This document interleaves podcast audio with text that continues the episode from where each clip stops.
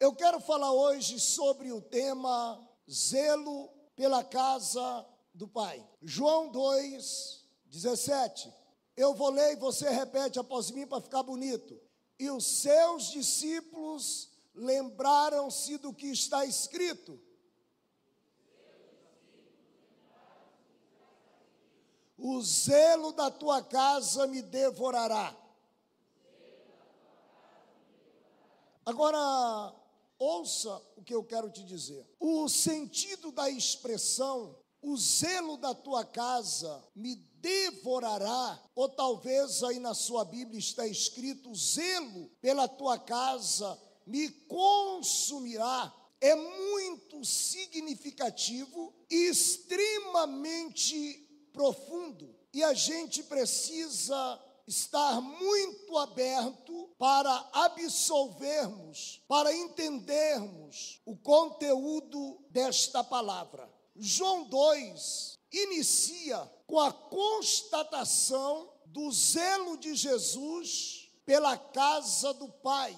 Isto havia sido profetizado no Salmo 69, versículo de número 9, aonde o salmista escreveu a respeito de Jesus dizendo: "Pois o zelo da tua casa me devorou, e as afrontas dos que te afrontam caíram sobre mim". Aí nós vamos entender que dentro deste campo, dentro deste assunto, sem sairmos do tema, um dos mais conhecidos episódios registrados. Observe bem Marcos 11, 15 a 18. E vieram a Jerusalém, e Jesus, entrando no templo, começou a expulsar os que vendiam e compravam no templo, e derrubou as mesas dos cambistas e as cadeiras dos que vendiam pombas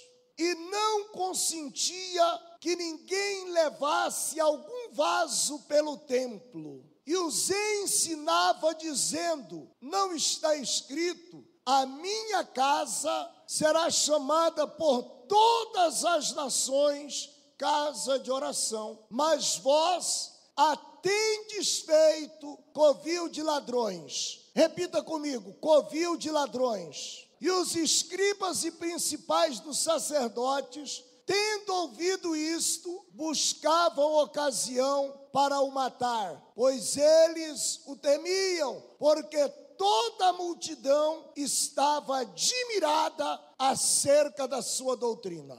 Queridos, Jesus, ele ensinava e a sua doutrina, o seu ensino, cativava as multidões. E a tônica do assunto aqui de Jesus era o zelo, o amor, o carinho, o cuidado, a dedicação com a casa de Deus. Esta seja talvez a mais intrigante de todas as narrativas de Jesus, aonde ele se manifesta contra a profana falta de zelo daqueles que frequentavam a casa do Senhor, o templo, o lugar sagrado, a casa de oração. Jesus, nesse episódio, ele faz uma menção de Jeremias capítulo 7, versículo 11,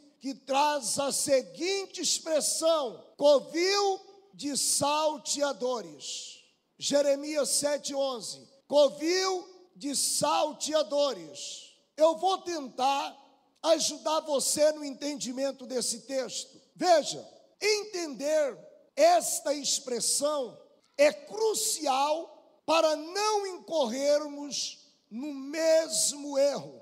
Covil de salteadores era uma caverna crua na qual criminosos se refugiavam, se reuniam se abrigavam, se escondiam após cometerem os seus crimes. Estes criminosos, por sua vez, eram conhecidos, chamados de salteadores.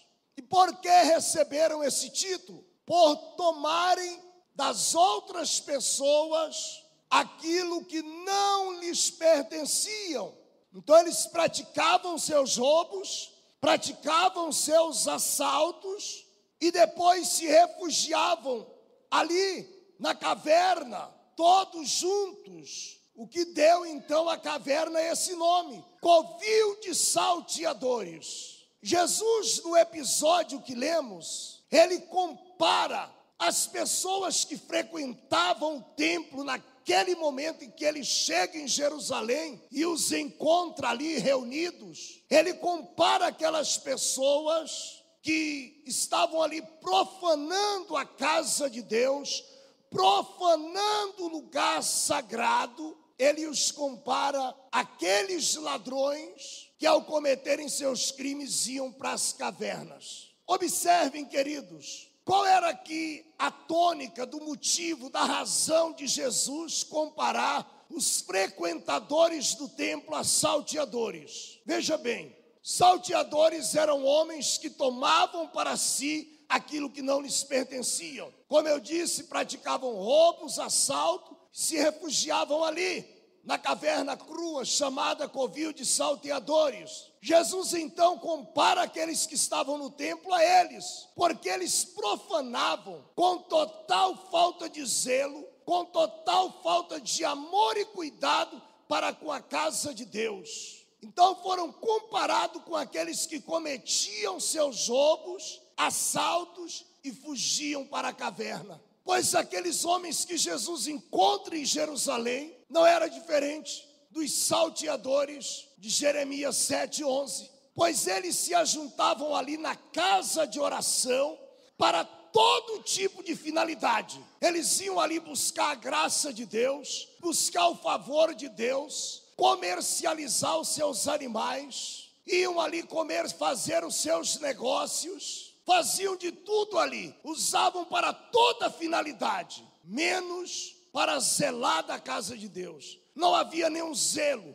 não havia nenhuma preocupação, não havia nenhum cuidado para com a casa do Senhor. É nesse ponto que Jesus trata o assunto, e desde aquele dia até os dias de hoje, Jesus é mal interpretado por pegar um chicote, chutar as mesas, expulsar os cambistas, quebrar os vasos, derrubar tudo ali. Aos olhos das pessoas foi um escândalo. Como Jesus, um profeta, filho de Deus, o Messias, fazer tal cena, tal papelão. Aí, se nós voltarmos ao Salmo 69, 9, onde está escrito: O zelo da tua casa me devorará, nós vamos entender que Jesus seria entregue e a causa da sua morte seria por conta do zelo, do cuidado, do amor que ele tinha para com a casa de Deus. Nós vamos ver um outro homem que foi perseguido, odiado por zelo pela casa de Deus, chamado Elias. Elias chegou a dizer: Eu sou extremamente zeloso pelo Senhor e por isso Jezabel quer me matar. Aí, queridos, voltando aqui para o raciocínio do episódio de Marcos, nós vamos ver o seguinte: ao comparar aqueles homens com salteadores, Jesus os qualifica como roubadores, como ladrões, como furtadores, pois eles se ajuntavam na casa de oração, como eu disse, para toda finalidade, exceto para cuidar, para zelar da casa onde Deus era adorado da casa onde Deus era reverenciado, era amado. Aí nós vamos entender com uma certa profundidade no estudo das Escrituras Sagradas que a objeção de Jesus ao que viu no templo naquele dia não era diretamente quanto à venda dos animais para o sacrifício, pois na verdade Desde o Velho Testamento nós vamos aprender e as Escrituras deixam claro que esta venda de animais para o sacrifício era algo legalizado, era algo legal e havia um departamento na casa de Deus específico para estas vendas, para estes negócios. Então, queridos, a objeção de Jesus aqui, como eu disse, trata-se de algo mais profundo, algo que o leitor comum talvez não consiga a princípio detectar. A citação de Jeremias revela que a indignação de Jesus era com o fato de que aqueles homens, por serem salteadores da casa de Deus, roubadores do altar, não tinham nenhum constrangimento em chegar ali, se assentar e se comportar como se estivesse tudo normal. Saltear a casa de Deus é uma demonstração por parte daqueles homens de um total descompromisso, de uma extorsão, de uma desonestidade tremenda com o Senhor. Pois veja bem, amados, vamos fazer aqui, eu não vou nem te convidar para um raciocínio teológico ou para um raciocínio bíblico, talvez seria algo mais profundo, mas sem sair da doutrina bíblica, eu vou te convidar para um raciocínio inteligente, ético. Deus, como é para mim e para você, era o sustentador daqueles homens, o provedor daqueles homens. A casa de Deus, naqueles dias como essa daqui, também tinha suas despesas, seus gastos. Agora imaginem, aqueles homens professavam a sua fé, professavam a sua crença em Deus, iam para a casa de Deus para receber as benesses, para receber a graça, para receber o favor, para serem abençoados, para fazerem até negócios. Tinham permissão dos sacerdotes para negociar. Todavia, Jesus os qualifica como salteadores, como roubadores. Por quê? Porque eles roubavam de Deus, extorquiam do templo, tiravam proveito das coisas de Deus. E isto lhes parecia normal, eles não tinham dificuldade em lidar com essa situação. Como eu disse, querido, saltear a casa de Deus revela da parte de quem o faz um total descompromisso, uma desonestidade, uma total falta de amor, de cuidado, de zelo, de carinho para com a casa do Senhor. Que aqueles homens faziam era e é até os dias de hoje um insulto uma desonra a Yahvé. Você vai entender melhor esse texto quando você estuda Malaquias capítulo 1. Ali você entende o insulto, a afronta, a desonra que estes homens cometiam. O que nós hoje aqui, como família de Deus, como corpo de Cristo, como templo e morada do Espírito Santo, precisamos entender, amados, é que a casa de Deus, esse lugar, esse templo, esse lugar chamado casa de oração, esse lugar que nós nos reunimos para adorar o Senhor, para ouvir a palavra de nosso Deus, esse lugar é sagrado, esse lugar é escolhido por Deus. Mas deixa que eu te chamar para o entendimento. Essa casa, esse lugar chamado casa de oração, não é fruto da mente humana. Não foi o homem que idealizou isso aqui. Não foi o homem que criou isso daqui. O templo, o lugar de adoração, a casa de oração é uma ideia de Deus. A Bíblia nos mostra isso de uma maneira tão clara, tão explícita. Esse lugar sagrado é uma ideia divina é uma criação divina.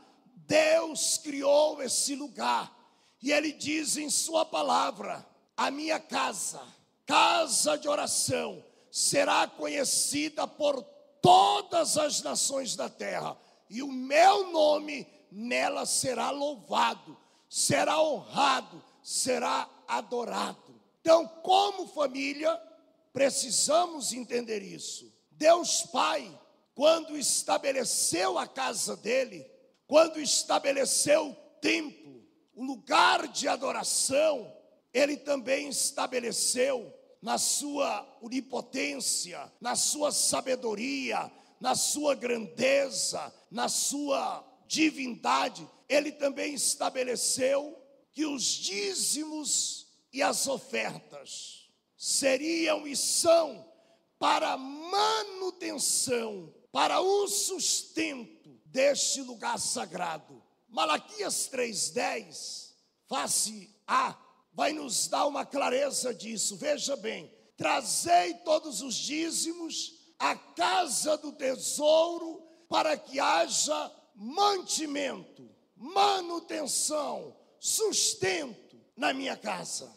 Então, mesmo Deus que criou a casa, criou o templo, estabeleceu o princípio. Os dízimos e as ofertas são para manutenção, são para o sustento, são para a provisão da casa de Deus. Analise comigo. Nós estamos aqui agora reunidos nesse templo, e você pode notar que existe um gasto, existe toda uma operação durante a semana. Ministério de dança ensaiando, Ministério de louvor ensaiando, isso tudo estamos falando de gastos, de energia, de aparelho, de manutenção. Estamos com o berçário ali agora funcionando para que os pais cultuem aqui tranquilamente. Lá tem um gasto também. Temos a sala ali das crianças de 5 a 11 anos funcionando agora o culto, aonde existe um gasto também. Temos uma associação que durante a semana cuida de necessitados. Existe toda uma operação, todo um gasto. Então, Deus, na sua inteligência, Senhor de tudo e de todos, criou a casa, mas estabeleceu que dízimos e ofertas são para manutenção da casa dele. E a revolta de Jesus com aqueles homens era que eles usavam o templo para serem abençoados, para tirarem proveitos, para fazerem seus negócios, para buscarem a bênção, para todo tipo de benesses, mas roubavam exatamente os dízimos e as ofertas que eram para manter o tabernáculo, que eram para o sustento da obra de Deus. Então é onde Jesus se revolta aqui. O leitor comum vai entender que a revolta era a venda. Se você estudar a Bíblia, a venda era legal. Estava acontecendo ali no lugar errado, mas era legal. E se fosse a venda, Jesus não chamaria de ladrões. Porque Jesus cita Jeremias 7,11 e os iguala aqueles ladrões que roubavam, que extorquiam, que assaltavam estão falando de dízimos e oferta, princípios que Deus estabeleceu, nós vamos entender que a importância disto revela o zelo, revela o nosso amor, o nosso cuidado, revela a nossa preocupação, a nossa aliança com a casa de Deus. Todas as vezes que dizimamos, que ofertamos, sinalizamos ao Senhor que temos uma aliança com a casa dele, que somos conscientes das despesas da casa dele e também da importância que esta casa é não só para nossas vidas, mas para a vida de milhares de pessoas. Se nós formos, queridos, mais fundos nesse assunto, nós vamos detectar que a Bíblia nos mostra que houve homens que se destacaram, que se diferenciaram na história pelo amor, pelo carinho, pelo zelo, pela graça que alcançaram diante de Deus. Eu não tenho tempo aqui para citar muitos. Eu gostaria de falar de pelo menos cinco, mas eu vou falar de apenas dois. Por exemplo, primeiro que eu quero falar é sobre Davi. E eu vou pegar aqui as palavras de Deus registradas em Atos 13, 22, onde o Senhor diz: Achei Davi. E quando esse foi retirado, Saul, né, lhes levantou como rei a Davi, ao qual também deu testemunho e disse: Achei a Davi, filho de Jessé, varão conforme meu coração, que executará toda a minha vontade. Diga amém. Davi é um destes homens que teve um diferencial analisado pelos olhos de Deus, que são os únicos olhos que possuem a oftalmodolia, é os únicos olhos que podem avaliar com perfeição, porque em nenhum outro olho existe a oftalmodolia. E Deus diz de Davi: um homem segundo o meu coração. Tratando-se da matéria homem, Davi era como eu e você. Ele tinha suas fraquezas, ele tinha suas debilidades, mas havia algo em Davi que o fez ser chamado por Deus de um homem segundo o coração de Deus. E aí nós vamos entender isso estudando Davi. E eu quero resumir para você. Primeiro, Davi foi um homem extremamente zeloso pela causa de Deus. Davi foi um dos homens que mais demonstrou respeito, zelo, amor, cuidado pela arca da aliança. Davi foi o homem que nos seus dias restaurou o tabernáculo do Senhor e colocou no tabernáculo louvor diário. Fez do tabernáculo do Senhor uma festa. Davi foi um dos homens que mais demonstrou paixão, que mais demonstrou zelo, que mais demonstrou carinho, cuidado nos mínimos detalhes pela casa de Deus. Vocês sabiam que Davi foi quem teve a ideia de fazer um palácio para Deus? De tanto que ele amava, de tanto que ele se importava. Primeiro Crônicas 29, 2 vai dizer o seguinte: Veja bem, eu, pois, com todas as minhas forças, Davi falando, tenho preparado para a casa de meu Deus ouro para as obras de ouro e prata para as de prata, e cobre para as de cobre, e ferro para as de ferro, e madeira para as obras de madeira, e pedras sardônica, e as de engaste, e pedras de ornato, e obra de embutido, e toda sorte de pedras preciosas e pedras marmoreias em abundância, e ainda de minha própria vontade para a casa do meu Deus, ouro e prata particular, que tenho demais, eu dou para a casa do meu Deus. E fora tudo quanto tenho preparado para a casa do santuário.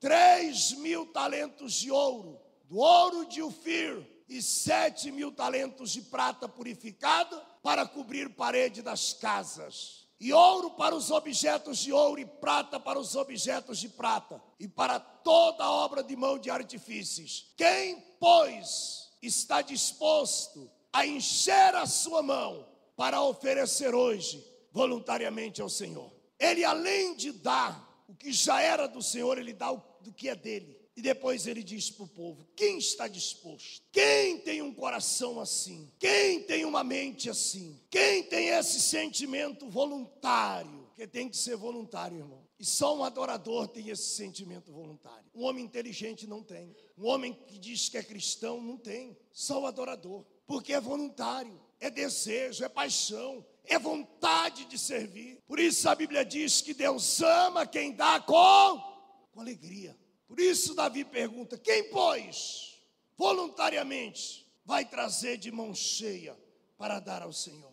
Aí você consegue entender por que, que Davi era um homem segundo o coração de Deus, mesmo ele sendo falho como eu e você, mesmo ele tendo fraquezas, mesmo ele não sendo perfeito.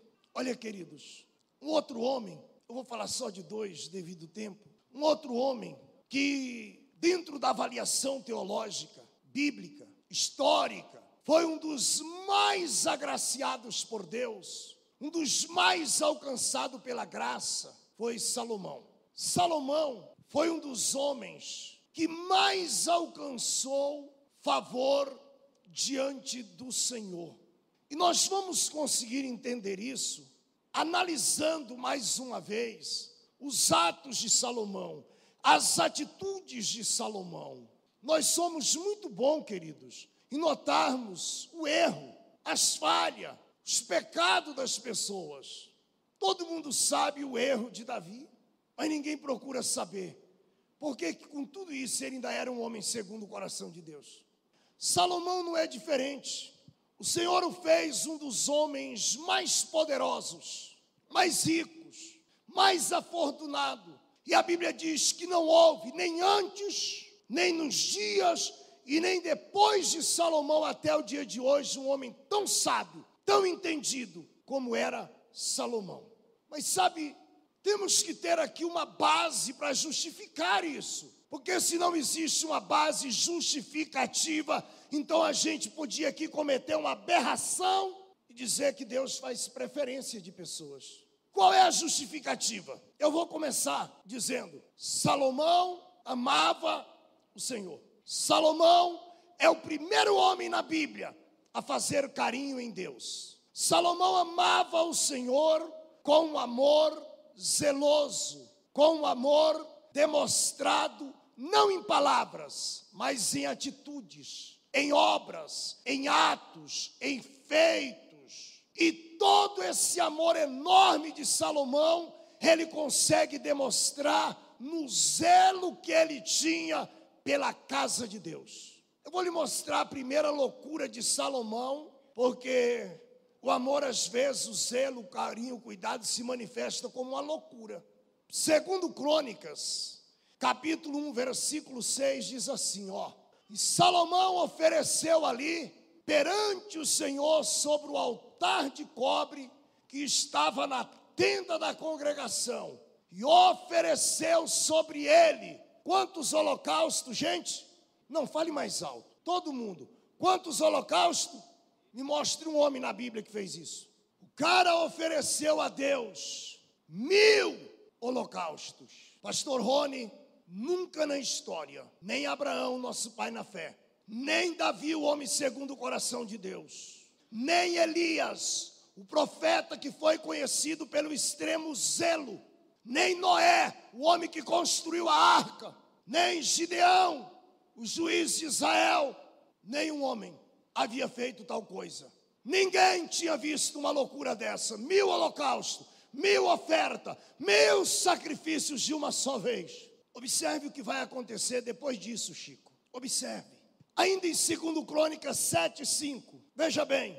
Olha a loucura que esse cara faz. 2 Crônicas 7, 5. E o rei Salomão ofereceu sacrifício de bois. Quantos bois? Salomão ofereceu ao Senhor 22 mil bois. E de ovelha ele ofereceu quanto?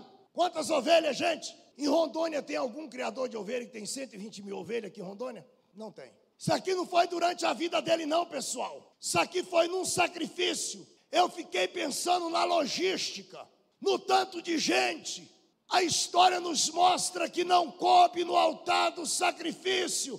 E por que, que ele ofereceu 22 mil e 120 mil ovelhas? Observe o relato. E o rei e todo o povo consagraram Consagrar o quê? Casa de Deus. Sabe qual é a diferença desses homens? É que o coração deles, a paixão deles, o prazer deles estava na casa de Deus, em fazer pela casa do Senhor. Com Salomão, nós aprendemos que a semeadura precede a honra. Após ele fazer esses dois atos, porque depois vai vir muito mais, você fica espantado. Depois dele fazer esses dois atos, Deus então se manifesta a ele, consagra a vida dele, dá a ele honra, dá a ele sabedoria, dá a ele graça e se torna amigo de Salomão. Queridos, o tempo não permite aqui muito raciocínio mais, mas o que Deus, o nosso Pai, espera de cada um de nós exatamente que a gente tenha esse zelo, esse amor, esse cuidado pela casa dele. Tito, capítulo 2, versículo 14, vai dizer que Deus separou para si, observe bem, o qual se deu a si mesmo por nós, para nos remir de toda iniquidade, todo pecado e purificar para si um povo seu, especial, zeloso e de boas obras. Esse é o mínimo que Deus espera da gente. Que a gente tenha zelo pela casa dele, amor pela casa dele. Nos dias de Jesus, os religiosos queriam demonstrar amor através das palavras. Em Mateus capítulo 23 e 24, esses dois capítulos, Jesus trata esse assunto dizendo o seguinte: Vocês me honram com os lábios, mas o coração de vocês está longe de mim. Segredo é que o coração desses homens estava no Senhor, na obra dele, na casa dele, nos projetos dele. Jesus, como filho, eu preguei aqui domingo passado como nosso irmão mais velho, como nosso modelo, como nosso referencial, como nosso exemplo. Ele veio a este mundo e nos ensinou a ser zeloso. Ele nos confiou a obra de Deus, a casa de Deus, os projetos do Pai, para que a gente zele, para que a gente cuide, para que a gente dê cabo. Então, queridos, se nós queremos de alguma forma cumprir esse princípio, se queremos de alguma forma sermos achados como família de Deus, como filhos de Deus, como igreja de Deus, se queremos que Deus de alguma forma perceba em nós o amor, o zelo, o cuidado, isso não vai se dar com sentimentos, isso não vai se dar com palavras, isso vai se dar com atitudes, com ações, na direção do nosso Pai, na direção da casa dele, na direção da obra dele. E como que nós fazemos isso? Devolvendo a Deus o que é dele, não saqueando a casa dele, como faziam nos dias em que Jesus veio, em que encontrou aqueles homens no templo, saqueando a casa de Deus, profanando o sagrado. Entenda uma coisa: Deus nos dá esse ar que respiramos, Deus nos dá a vida, a saúde, e quantas vezes em momentos difíceis das nossas vidas, Deus nos salvou, Deus nos tirou da enrascada, Deus nos deu livramento, Deus nos deu graça, Deus nos ouviu. E na hora de honrarmos a Deus, na hora de agradecermos o Senhor, na hora de darmos a Deus aquilo que é dele, nós muitas das vezes saqueamos. Por isso que Malaquias 3,8 vai dizer: com maldição sois amaldiçoados, porque roubais a mim roubais a minha casa. Que o Senhor tenha misericórdia de nós e que o nosso coração nessa noite se volte com zelo, com cuidado, com amor para a casa dele. Eu não sei, querido, eu não quero aqui subestimar a tua inteligência, mas se não fossem os dizimistas e ofertantes, eu e você não estaríamos aqui agora. Esse templo não teria sido construído, não teríamos aqui um ar-condicionado, um som razoavelmente, já foi bom, hoje está mais ou menos. Essa porta está aberta por causa daqueles que honram a Deus, que dizimam, que ofertam, que zelam, que cuidam, que se preocupam com toda a manutenção da casa do Pai. Que você seja esse filho, esse filho que o Pai pode contar com ele. Eu tenho certeza que no dia que você clamar, no dia que você precisar, se um dia na sua vida a medicina disser, não tem jeito, a ciência disser, não há nada que podemos fazer, e a justiça disser, está condenado, Deus vai dizer, filho, eu estou aqui. Você sempre foi fiel a mim e cuidou do que era meu, e eu agora vou cuidar de você. Não se preocupe, eu sou o teu médico, eu sou o teu juiz, eu sou o teu advogado. Que Deus nos dê um coração zeloso, cheio de amor, cheio de cuidado pela obra dele. Que Deus encha o nosso coração de alegria, de prazer. E como disse Davi após ele ofertar, quantos de mão cheia, voluntariamente com coração alegre, querem ofertar ao Senhor? Que Deus nos dê esse gozo, esse prazer. Eu quero que você fique de pé, por gentileza.